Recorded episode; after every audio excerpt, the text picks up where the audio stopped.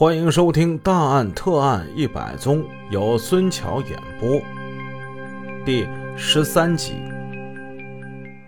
上文故事我们说到，吴凤义起了杀心，他在等一个机会，而这机会也一点一点的向他迫近了。到了一九四七年冬天，在这一个月的时间之内。全雅丽两次来到沈阳找吴凤义。第一次，全雅丽穿着一个西式的呢大衣，戴着手表，戴着戒指，来到医学院药理组办公室。当时吴凤义不在，他只好是乘兴而来，败兴而归。一周之后，他又来了，在办公室等了一个多小时。吴凤义回来之后，见到他，神态表现出了不悦，没好气儿的就问他：“你来干什么呀？你到底有什么事儿啊？你啊！”同组的各位医生同事们对他们这点事儿，那算是了如指掌。通常的惯例，先是小吵，过一会儿呢开骂，大家互相交换了一个眼神，咱快点走吧。一会儿啊，说不定还撇东西呢。快点走，快点走啊！好好好好好。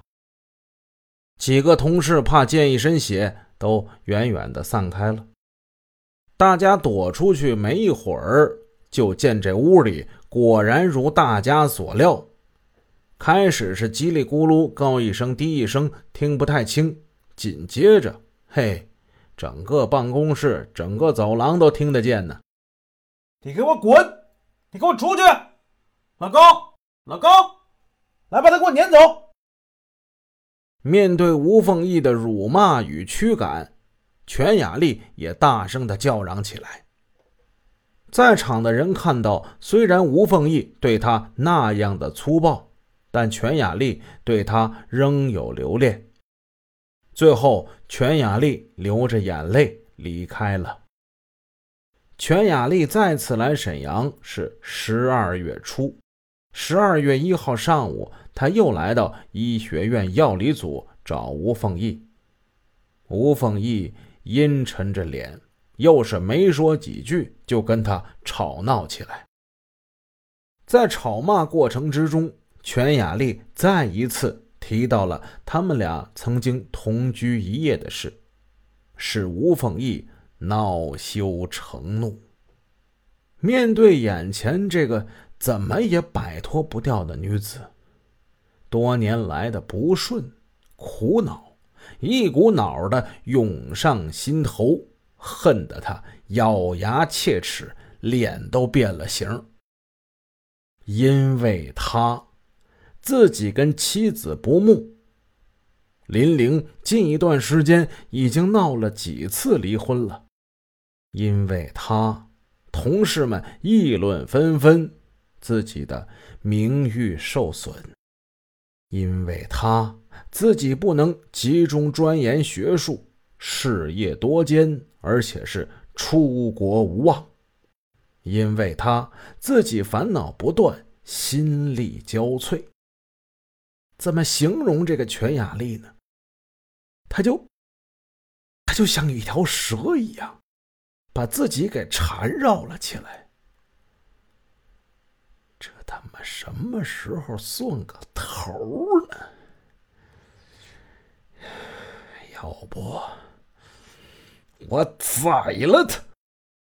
这个念头陡然升起，吴凤义猛地打了个寒战。不过这个想法来得太快，他还没有做好准备。吴凤义强压怒气，他态度稍微缓和了下来。呃，你你你什么时候回营口啊？我这一两天就回去。吴凤义表达了一点热情。嗯，雅丽啊，呃，你不要这样啊。今天呢，我很忙，你看这样好不好？明天上午。十一点，你再来一趟，咱们俩好好谈一谈，啊！哎呦，就是这么几句话，对全雅丽来讲，那已经是最大的恩赐了。全雅丽想听吴凤仪这样跟他说说话，那已经是很久都没有了。全雅丽脸上露出了笑容，点头应道：“好，好。”他欢欢喜喜的就走了。这是吴凤义的一条诡计。他已经下定决心要宰全雅丽了。第二天一早，吴凤义很早就来到办公室，做起准备来。他曾想把全雅丽骗到荒郊野外去下手，但是全雅丽又不傻，把他带到荒郊野外，他能去吗？不行。用毒，用毒药给他毒死他。这对于他这个药理专家来说是最简单的方法，无论是毒药的来源还是制毒的方法。但是，用毒也不行。全雅丽她也是搞医的，容易被他发觉呀，所以这招也不行，还得再换。吴凤仪思来想去，最后他下了决心，还是得在办公室里解决他。这天整个一个上午，吴凤仪没闲着，配置吗啡麻药注射液。这时间就快到十一点了，他正将配置好的药液往注射器里装，门开了。全雅丽轻描淡抹、喜气洋洋的就进来了。吴凤义努力的抑制着心中的慌乱。啊，嗯，你你来啦！吴凤义慌忙的往凳子上一指：“呃，我我马上就完啊！你你你先坐一会儿啊！” 吴丰义脸上写满了尴尬，那表情极不自然。但是全雅丽愣没看出来。在恋爱中的男男女女，不常说智商是负数吗？全雅丽没看出来。同组的两位医生见到全雅丽来了，凭着经验，这又得发生激烈的争吵。这哥哥兄弟，咱咱咱咱咱走吧，走吧啊！两个人知趣的走了出去。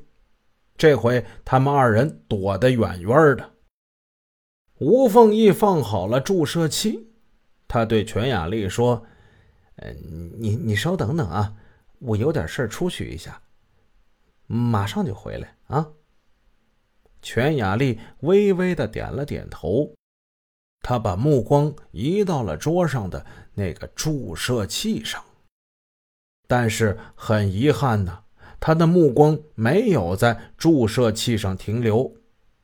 这是医院，医院里这注射器是个极平常的东西，她怎么也不会想到，这注射器。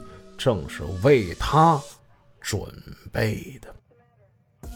本集已播讲完毕。如果您喜欢孙桥的作品，欢迎多多点赞评论，这样能帮助我们的专辑让更多朋友听到。感谢您的支持。